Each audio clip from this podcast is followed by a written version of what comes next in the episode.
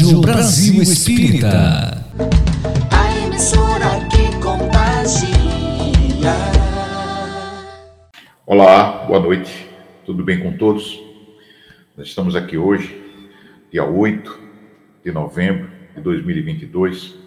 São 19 horas para a gente iniciar, com as graças de Deus, mais uma mediunidade espírita.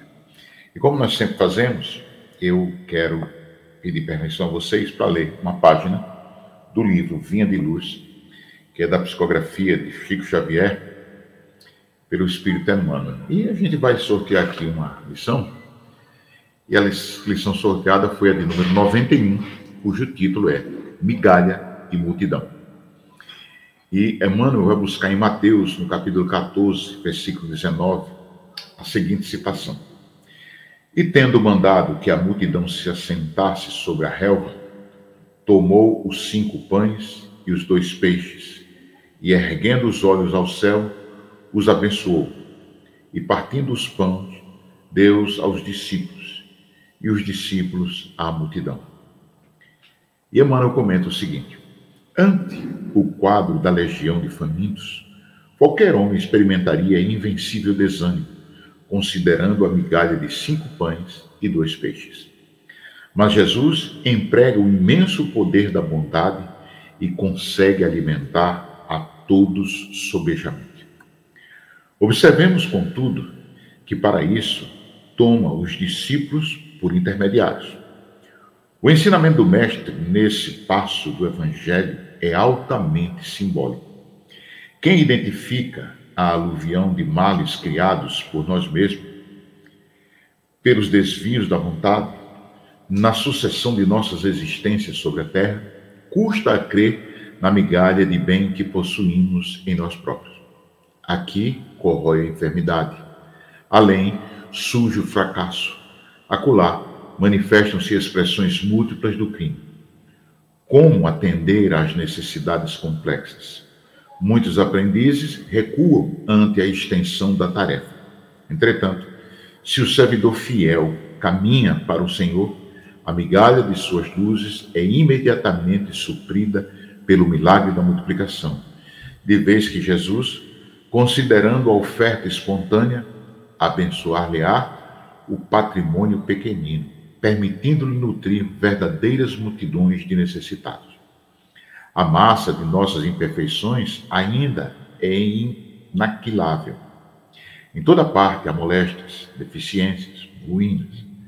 É imprescindível, no entanto, não duvidar de nossas possibilidades mínimas no bem. Nossas migalhas de boa vontade, na disposição de servir santamente, quando conduzidas ao Cristo, valem mais que toda a multidão de males do mundo. Este é o grande Emmanuel. Bem, meus irmãos, vamos elevar os nossos pensamentos ao alto e rogar a Deus, nosso Pai amoroso, que nos conceda o discernimento, a luz, abrindo as nossas mentes ao entendimento e os nossos corações ao amor. Que possamos nos irmanar como somos, de forma fraternal, que possamos buscar compreender aqueles que pensam diferente de nós e, principalmente, respeitando o próximo. Que nós tenhamos esse discernimento e rogamos a você, amigo Jesus, que seja conosco hoje e sempre. Bem, meus irmãos, nós vamos receber aqui hoje, pela primeira vez, um grande amigo, um incansável colaborador do movimento espírita, aqui em Sergipe e agora para não sei em quantas localidades, quantas plagas está chegando o seu serviço, graças a essa maravilha que é a internet. É uma pessoa muito dedicada e que nós aprendemos a admirar ao vê-lo trabalhar numa instituição espírita em que nós mensalmente damos a nossa humilde colaboração numa exposição. E eu acho fantástico o trabalho que ele faz, um trabalho de estudo junto aos frequentadores antes da, da, da exposição. e o que eu acho muito curioso é a assistência, o número de pessoas que vêm, sinal de que ele faz um excelente trabalho. Então, eu quero convidar para entrar na nossa sala o meu querido Augusto Lima, a quem a gente chama de Gustinho. Boa noite, amigo irmão Júlio César, nosso presidente, na paz do nosso Senhor Jesus. Muito obrigado pelo seu carinho, obrigado pela sua receptividade. Estamos aqui junto com você para, na medida do possível, trabalhar na seara do nosso Senhor Jesus. Você é o nosso comandante. Amém, amém, Augusto. Amém, Augusto. Bom, Augusto, é o seguinte, você, como eu disse, seja bem-vindo aqui no nosso programa Mediunidade de Vida. É, esse programa, é, como eu conversei com você quando te fiz o convite, tem o objetivo da gente é, tentar tirar este véu que as pessoas, eu não sei porquê, colocaram na mediunidade e tem né, como uma coisa é, de outro mundo, extraordinária. De extraordinário, eu sei que tem a oportunidade que ela nos concede de servirmos a Jesus. O restante eu não sei porquê. De modo que a gente precisa estudar muito a mediunidade, por isso que eu trouxe você aqui. Certo? Seja muito bem-vindo. Bom, Augusto, é o seguinte, para a gente não perder tempo, que sua presença aqui é muito valorosa, eu Obrigado. gostaria de, de te fazer algumas perguntas, meu irmão. Algumas perguntas. Tem uma que a gente já fez aqui a outras pessoas, mas como sempre, a resposta que é oferecida, ela insere um pouco do, do, do, do daquele que responde. Então, é, como você é um grande estudioso, eu queria, Augusto, que você dissesse aos nossos ouvintes, de uma forma assim, bem sua, que eu conheço bastante, de, de, de ser bastante elucidativo. Meu amigo, qual é a definição de mediunidade? Pergunta importantíssima essa, né? Qual é a definição de mediunidade? Nós vamos encontrar no livro Estudos Espírita, de Dona Joana de Ângelo Vivaldo, e ela diz que é uma mediunidade orgânica. Alguns, alguns dos nossos irmãos e amigos, inclusive lá no Centro de Trabalhadores do Bem, fazem esse questionamento, essa dúvida, por conta exatamente desta definição, da resposta de Dona Joana, quando ela diz que é uma mediunidade orgânica. Então eles dizem assim: e como é que pode, no plano espiritual, ter mediunidade? Mas a gente usa o, digamos, o instrumento orgânico perispiritual no plano espiritual para que a gente, para que tenhamos a continuidade do trabalho mediúnico. Então, Dona Joana, ela é enfática quando ela diz assim: faculdade orgânica, a mediunidade, ela se encontra em quase todos os indivíduos. Opa! E por que não em todos? é porque nós estamos, na medida do nosso possível, em evolução. Costumo dizer que nós não somos espíritos inferiores. Eu não gosto, Júlio, dessa termologia, porque eu não acredito na inferioridade das obras divinas. Tudo que Deus criou é perfeito. Bom, mas nós não somos perfeitos, né, Júlio? Nós temos paixões. Ah, tá aí. Nós estamos em transição nós estamos em evolução e a evolução é uma constante. Então, alguns necessitam do desenvolvimento, tanto moral, espiritual, para que venha também a ter o desenvolvimento mediúnico. Não que ele não seja médium, mas não é ainda ostensivo. Mas na 402 do Livro dos Espíritos, nós vamos estudar, nós vamos verificar que Kardec com muita inteligência, muita propriedade. Você me permite, Júlio, eu vou só fazer a pergunta e a gente vai discutir. Porque é interessante quando a gente tem dúvida se eu sou ou não sou médium. Aí o Kardec diz assim para os espíritos: como podemos julgar da liberdade? Como podemos julgar da liberdade do espírito durante o sono? Então o camarada deitou, né? Cansado do trabalho do dia. Tomou banho, jantou, repousou e deitou, dormiu. Então ele se despreende parcialmente.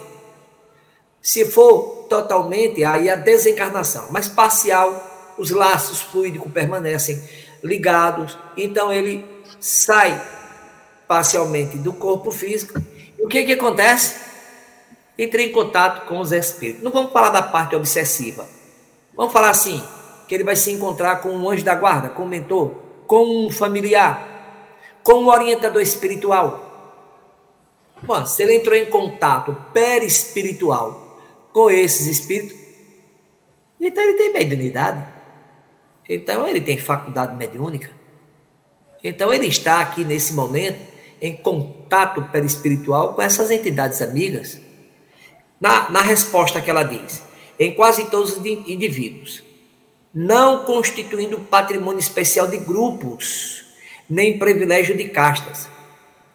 Então, os nossos irmãos evangélico-protestantes são médiums, nossos irmãos católicos são médiums, nossos irmãos muçulmanos são médiums, nossos irmãos na penitenciária que estão momentaneamente em desordem espiritual são médiums, ou seja, todos nós somos médiums.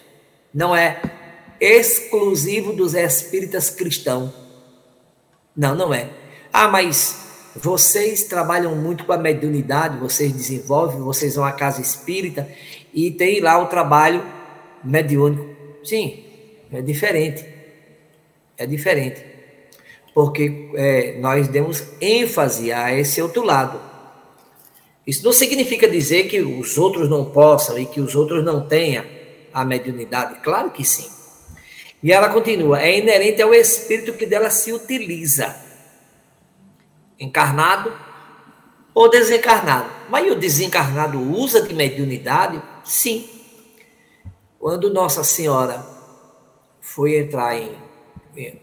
Perdão, foi outro, outra entidade espiritual que veio entrar em contato, é, espírito elevado, com o Divaldo. E aí usou de um outro espírito para se comunicar. Eu estou aqui com a mente falhando a respeito dessa, dessa passagem. Então usou de um outro espírito para se comunicar tranquilamente. E houve essa comunicação perispírito a perispírito. E assim por diante. Então, a é de encarnado para desencarnado para o Ministério do Intercâmbio de diferentes esferas de evolução. Imaginar que a mediunidade, isso é trabalhada com os espíritos elevados, está equivocado. A mediunidade é um mecanismo de amor divino para que venha nos ajudar, propiciar a nossa evolução, nosso crescimento moral, em ajudando a manifestação dos nossos irmãos mais necessitados, um suicida, um revoltado, um desesperado. E isso no trabalho de desobsessão, para que eles recebam o esclarecimento divino, para que eles possam ouvir do médium esclarecedor as lições de amor e eles poderem se reencontrar na vida espiritual. E ela continua, para a gente concluir a parte de definição. Uh, então ela diz: para o Ministério do Intercâmbio de diferentes esferas de evolução. Está lá no livro Estudos Espíritas, no capítulo 18. Eu não é. sei se atingi é, o, objetivo do, da, da, sua pergunta. O, Com certeza. É, e uma, uma coisa muito interessante, Augusto, que cabe acho que até um comentário da gente, é o seguinte é quando você narrou essa, essa, essa, essa necessidade que espíritos de uma esfera superior é, para uma outra esfera de um grau menos elevado, muitas vezes não há condições de se fazer essa, esse, essa, esse canal, abrir esse canal de comunicação.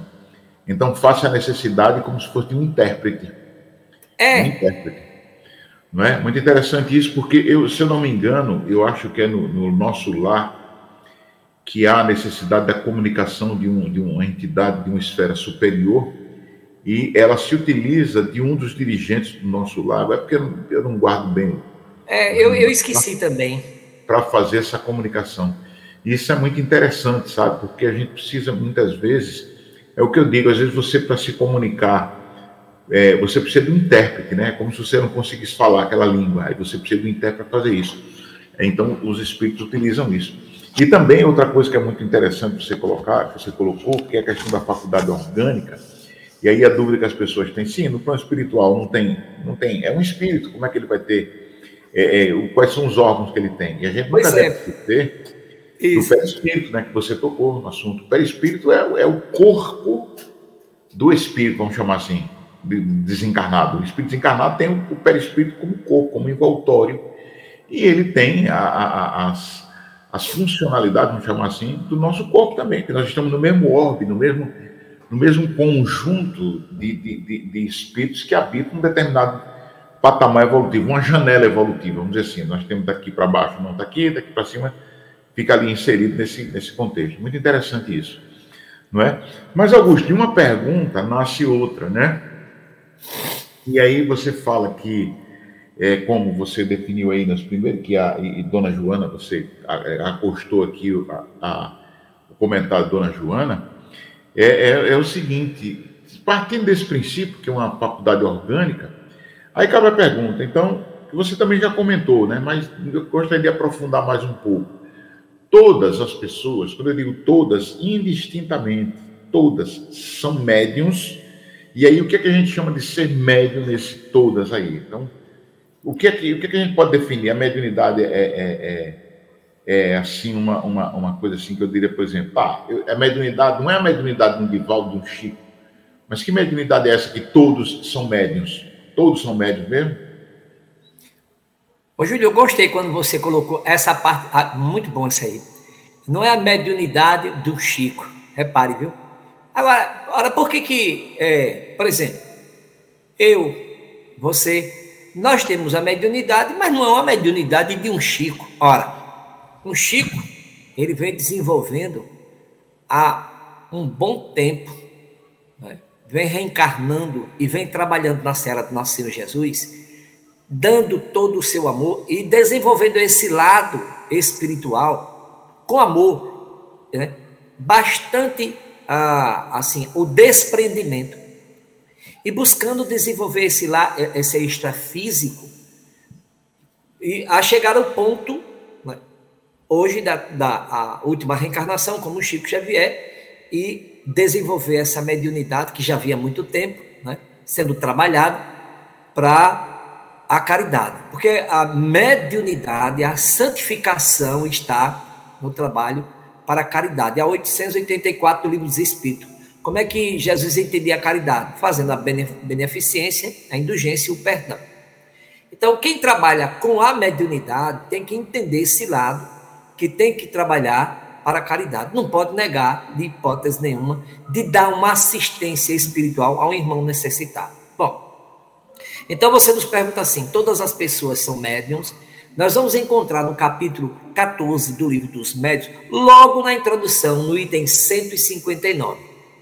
Repara o que é que Kardec diz na orientação dos espíritos abençoados. Toda pessoa que sente a influência dos espíritos. Opa! Ô Júlio, você sente influência de algum espírito em algum momento na sua vida? Diga sim ou não para mim. Sim, em muitos momentos. Você é médio. Então, aquele camarada, eu, eu gosto de dar esse exemplo lá no centro, porque muita gente sente dessa forma. Assim, eu, eu gosto muito de ser doméstico. Gosto de ser assim, aquele camarada bem. descer mesmo a linguagem para o pessoal. Digo, gente, vem cá, olha, você está em casa, você está, digamos, fazendo uma atividade corriqueira, né? e a sua mente está bem tranquila, bem vazia, você não está pensando em absolutamente nada. E de repente, uma noite de calor, uma noite se abre num calor medonho, e você sente um frio e dá uma tremura assim, aquele frio, e de súbito você lembra de alguém desencarnado seu, um tio, em que você tinha assim um apreço tão grande, e você para e diz: Valei-me, Nossa Senhora. Meu tio, vamos botar assim, vou botar um exemplo. Meu tio Afonso, será que está por aqui? Olha que coisa interessante. O tio Afonso estava ali, sim, lhe dando um abraço. Aí a pessoa para Já aconteceu isso comigo, Augusto. Então você não é médium? Então repare o que, que os espíritos, na orientação do Kardec, nos diz com definição. Toda pessoa que sente a influência dos espíritos em qualquer grau de intensidade é médium. E agora? Ah, mas eu não sou médio, Augusto. Ah, entendi, porque você gostaria de escrever um livro. Médio de psicografia. Ah, entendi.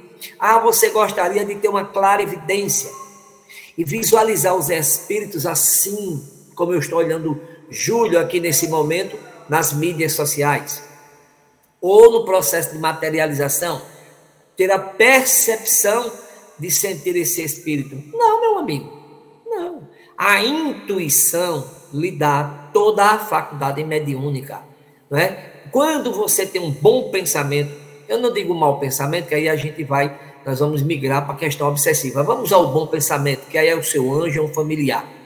Aonde vai lhe dar uma instrução e dizendo assim: olha, você necessita de ajudar alguém, tem uma pessoa e aí você para e diz assim: Poxa, eu não estava lembrado dessa criatura e de repente veio na minha cabeça. O que é isso? Você é médico.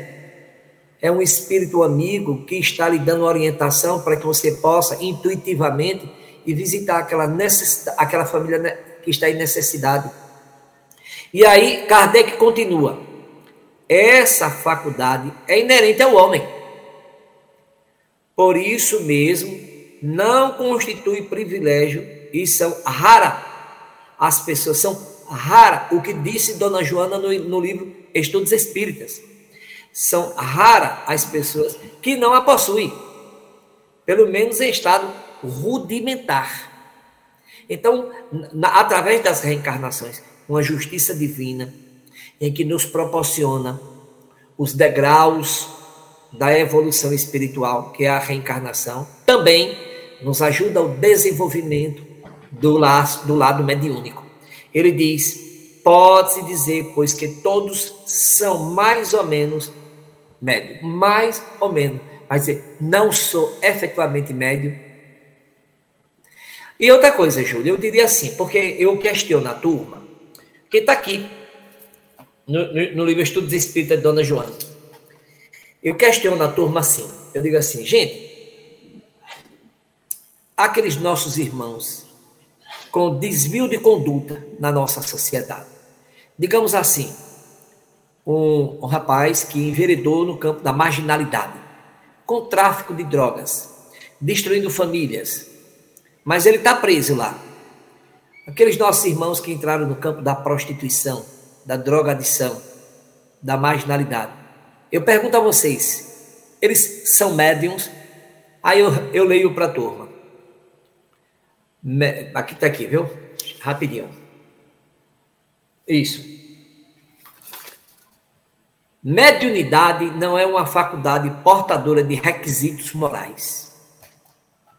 Opa! Você quer dizer o que com isso, Augusto? Não. Orientação de Dona Joana de Ângeles. Você não tem que ser santo para ser médium, não.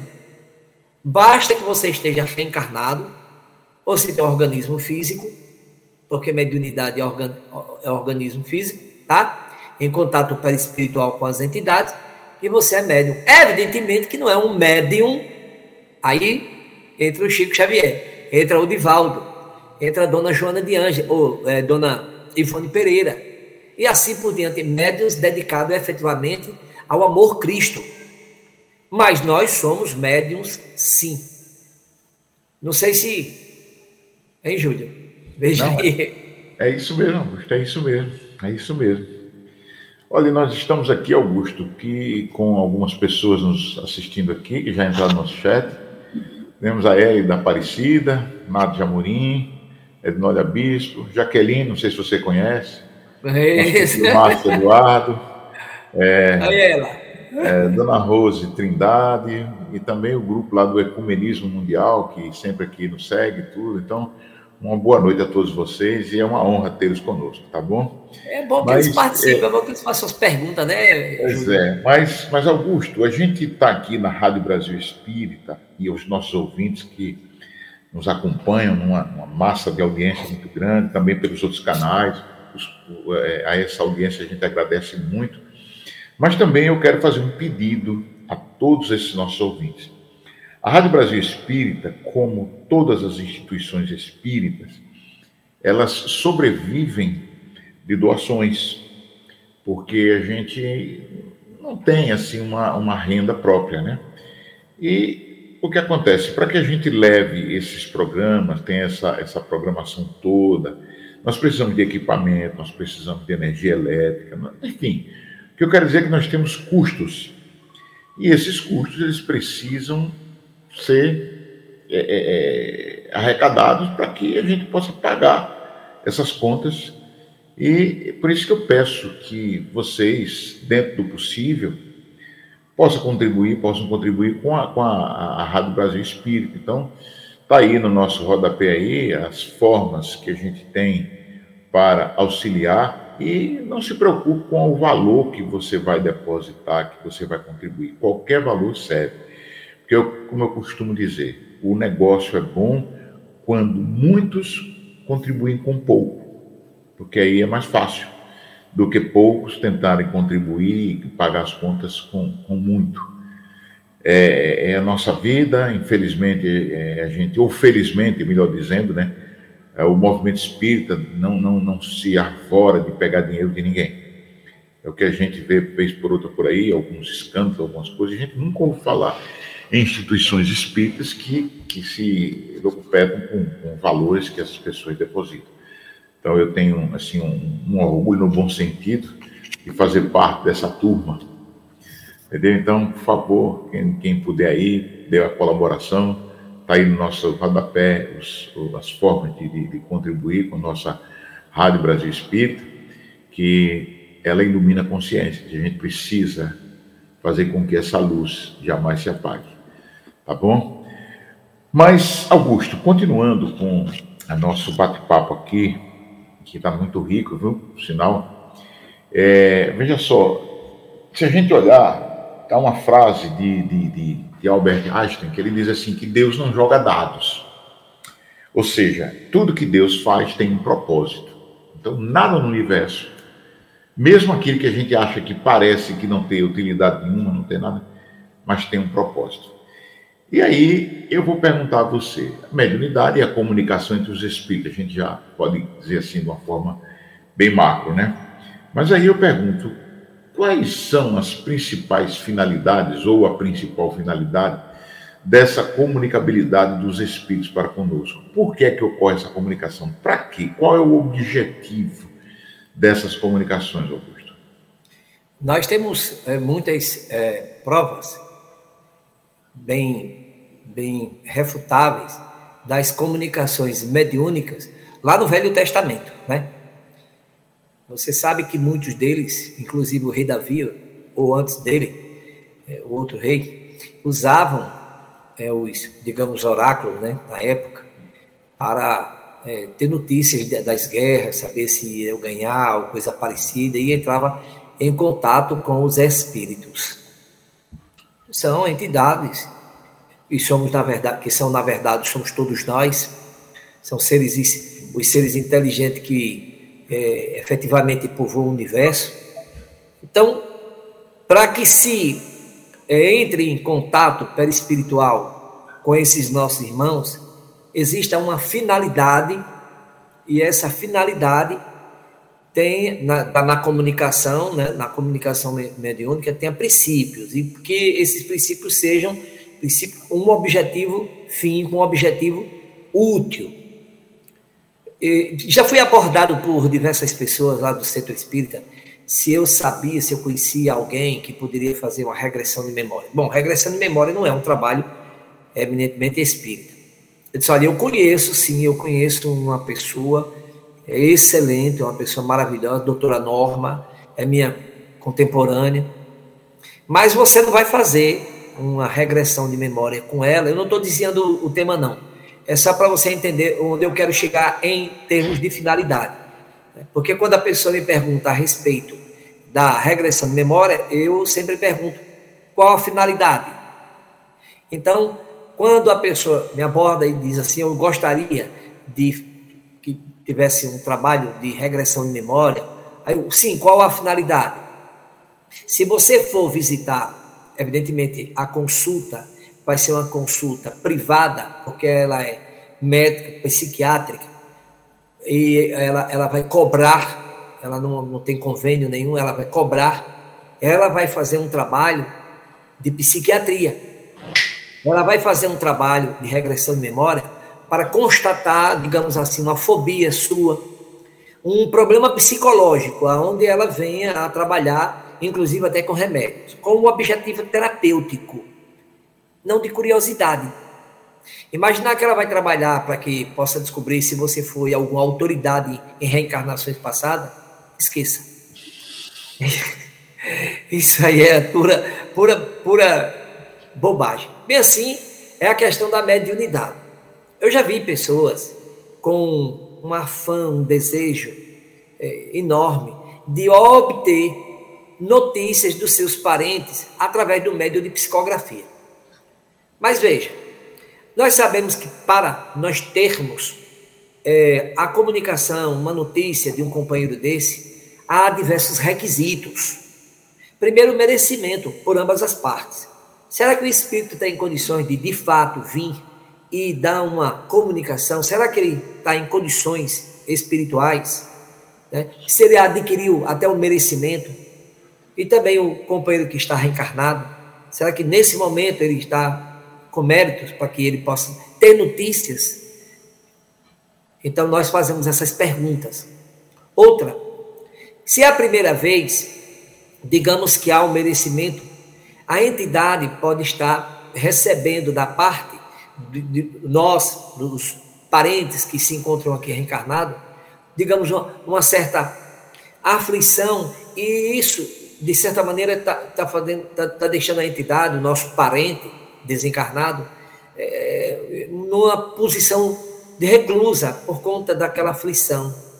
Nós já percebemos isso. A pessoa com tanta euforia, tanto desejo, chorando, com ansiedade imensa de obter uma comunicação com aquele nosso parente, com aquele parente amigo, e a entidade não conseguir dar a comunicação por conta exatamente disso.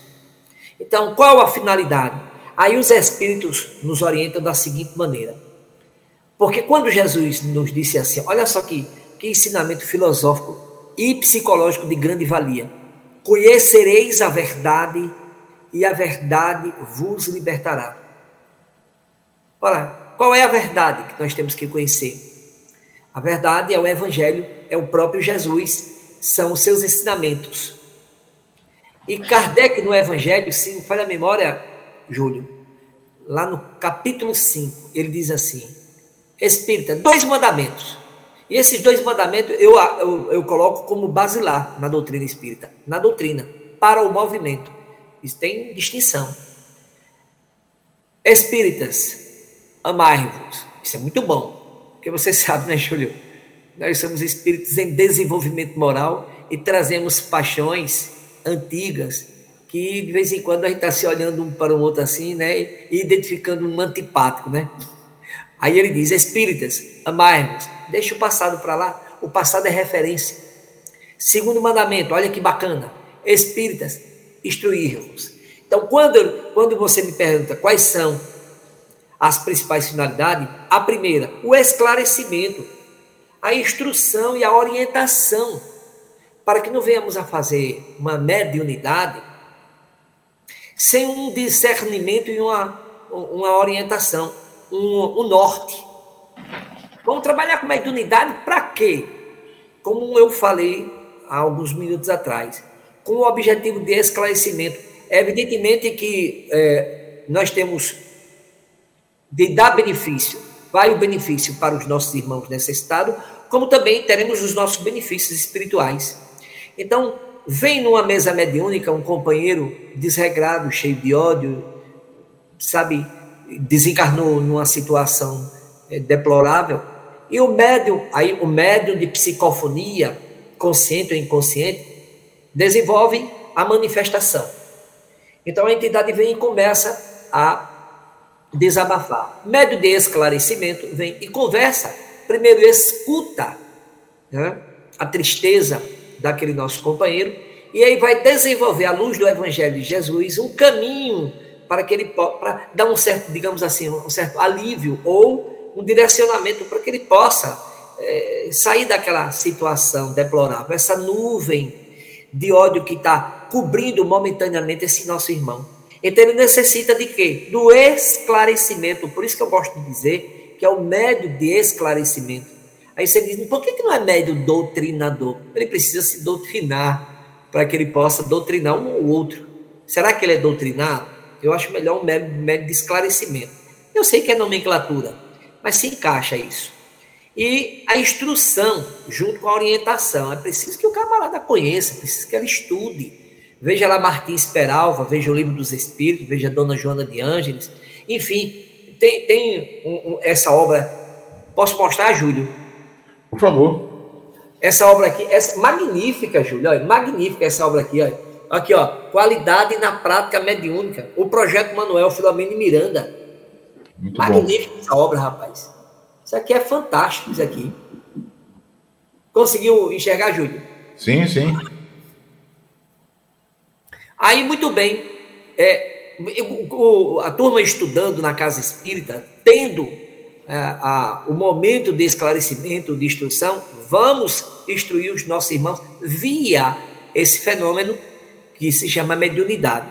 Outro ponto importante é o socorro a espíritos em sofrimento, porque é o nosso objetivo. É o nosso objetivo. Aí tem uma pergunta aqui, né, Júlio? Gostaríamos é, que é. A passagem da proibição da comunicação. Deuteronômio 18. Isso. É, eu, eu, eu, eu, eu vou dar a minha conceito, eu vou dar uma pausa para poder ajudar o nosso irmão aqui. É, que o Espiritismo pode esclarecer. Sou pastor e estudioso da Bíblia Sagrado, tenho admiração para o Espiritismo. Meu amigo pastor, Deus abençoe a você. Muito obrigado pelo seu é, carinho junto conosco e, e, pelo prazer de que você é, admira a nossa doutrina espírita. É, na, na, na, veja, Júlio, eu entendo da seguinte maneira você vai me ajudar. Eu vou dar uma pausa nessa sua pergunta para a gente ajudar aí ao nosso irmão pastor. Certo. Eu entendo que naquele período Moisés ele tinha que ser bem firme, porque o pessoal abusava demais no que diz respeito às comunicações e queriam tudo. Como hoje, se você liberar, o camarada quer saber de tudo, até se vai ser milionário, vai ganhar na Mega Sena da virada, e aí vai por aí, sabe coisas que não diz respeito absolutamente nada. E que tinha outras, outras vertentes que não diz respeito ao exercício da mediunidade. Então Moisés tinha que tomar uma certa atitude. E era, observando o, o, o, o Pentateuco mosaico, é, ele tem a história do povo hebreu e as leis civis que nós necessitávamos naquele período de que ele puxasse efetivamente a rédea para que pudéssemos ter um freio, um certo equilíbrio. Agora, fica a palavra com você, depois a gente volta para a pergunta, para a gente ajudar aí ao, ao, nosso amigo pastor. Qual é a sua opinião? Essa Não, pergunta. É, é, realmente, quando a gente vai para as escrituras, o que a gente tem que observar é o seguinte: tudo no mundo progride, tudo no universo progride. Então, o que acontece? Nós tínhamos, no passado, diversas proibições. Por exemplo, era proibido um negro frequentar o ambiente de um branco. Que tínhamos a escravidão estabelecida como coisa normal. A gente evolui. Esse é um aspecto da evolução das coisas que você colocou de forma muito muito lúcida que o que o povo judeu ele estava sob a égide de uma teocracia era um, sistema de governo baseado no, no, no, teo é Deus né do, do Deus então que acontece? Moisés precisava dar àquele povo uma segurança. E você disse bem, a comunicação com o plano espiritual, porque veja bem, ela existe, existe, e a Bíblia não nega isso. Tanto é que se Moisés proibiu, é porque ela existia. Não existia. Tem, não tem sentido você proibir uma coisa que não existe. Então, a, a comunicação com os mortos, com os espíritos, ela sempre existiu. A gente vê lá, você citou, por exemplo, lá em Samuel I, a consulta, a médium, a pitonisa de Endor, sobre a questão lá do, do, da guerra que o povo hebreu estava enfrentando, e vários e vários outros é, é, é, pontos que estão nas escrituras em que há comunicação. a, a transfiguração no Monte Tabor. Daniel, Daniel usou muito Daniel. da mediunidade. Daniel, Daniel também. Então, está recheado disso. Então, veja bem, por que é que lá no texto de Deuteronômio se proibiu? Por isso mesmo. Porque os, os livros da- do, do- da- do Velho Testamento, são, muitos deles, os cinco livros lá, são livros que são os templates do, do- daquela da, da de você ter que monta, é, moldar esse povo ao que tem ali. Então, veja só, por esse, esse aspecto.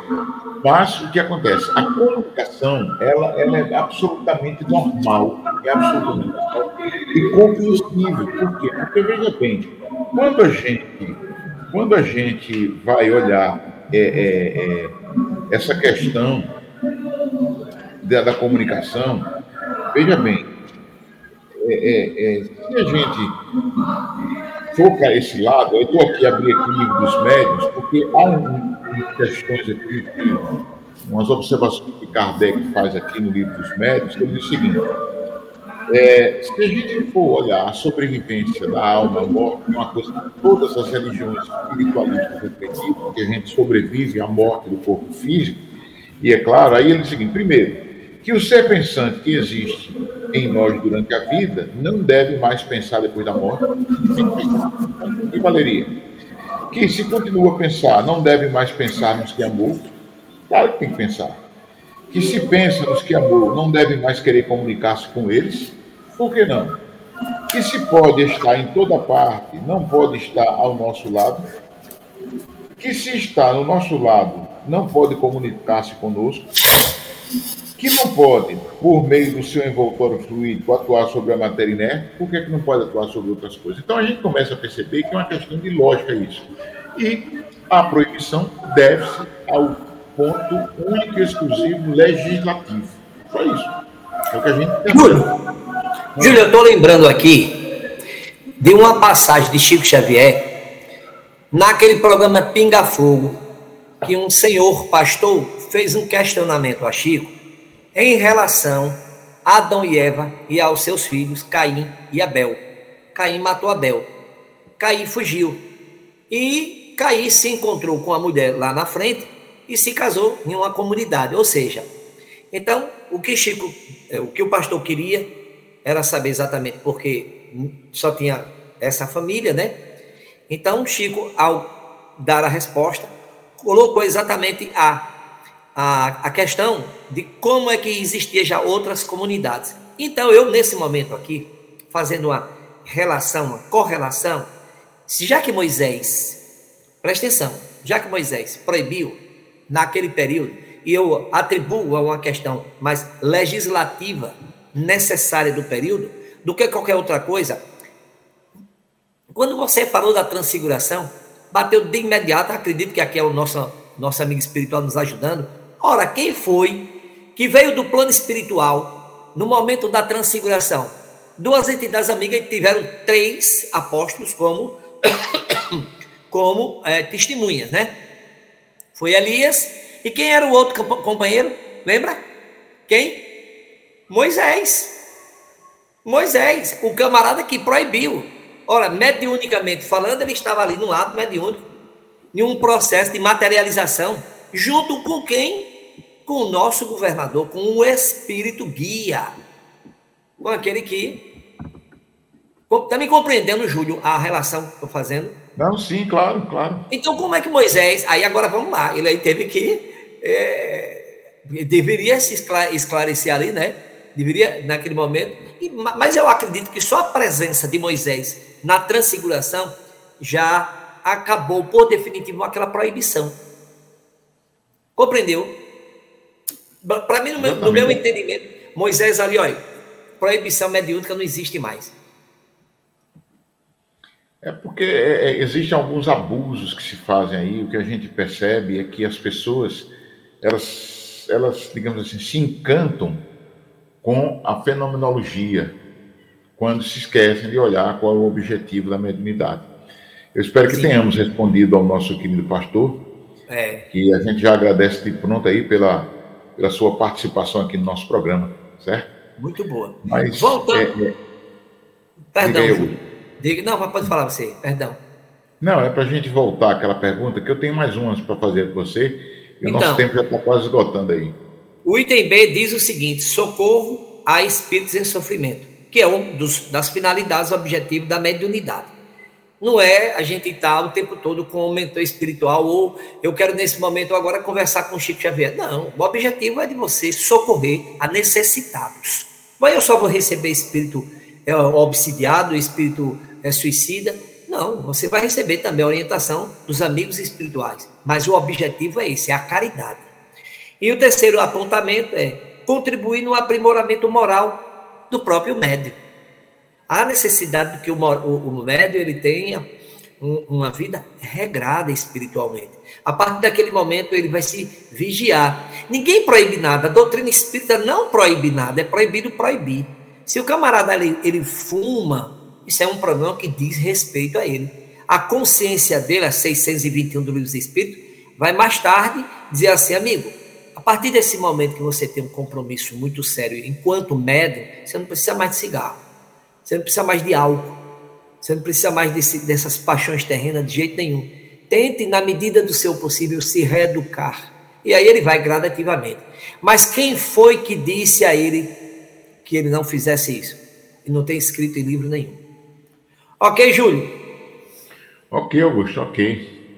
Augusto, é, é, veja só, é uma coisa que a gente precisa entender aqui é o seguinte, que você colocou aí, muito, de uma forma muito clara, que os, os objetivos, as finalidades da, da mediunidade. E a mediunidade, a finalidade maior é fazer caridade, certo?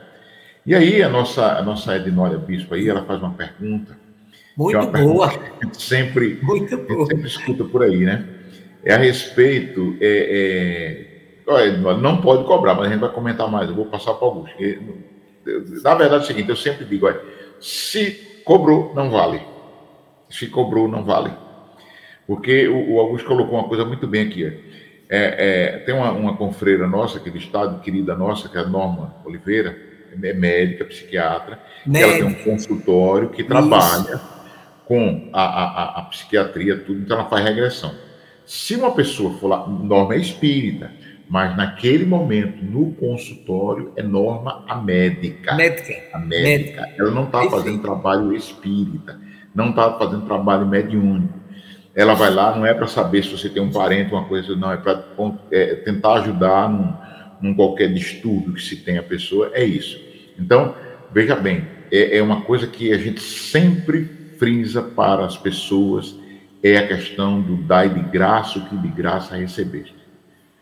Em espiritismo, em doutrina espírita, tudo que se faz é gratuito. Tudo que se faz é gratuito. Ah, mas por que que num congresso cobra?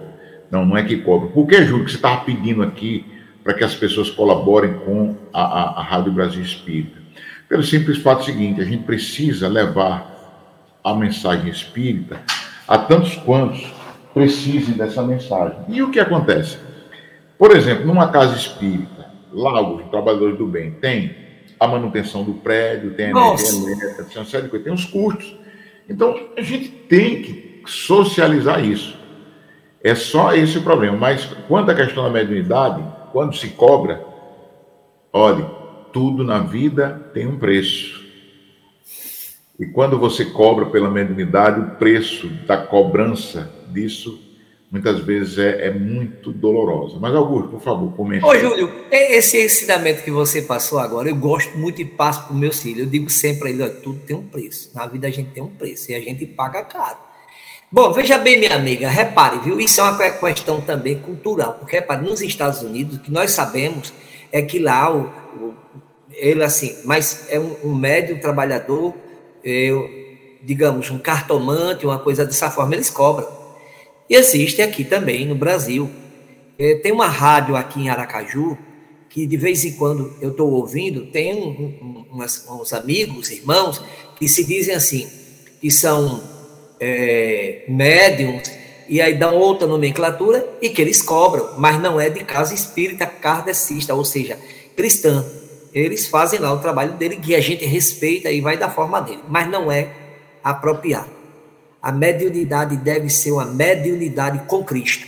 mediunidade para ajudar no esclarecimento, no amor ao, aos nossos irmãos necessitados. Não deve cobrar na, nenhum, nenhum obrigado, nenhum obrigado, absolutamente nada. nada. Chico viveu com o salário mínimo dele e com o amor dos nossos irmãos.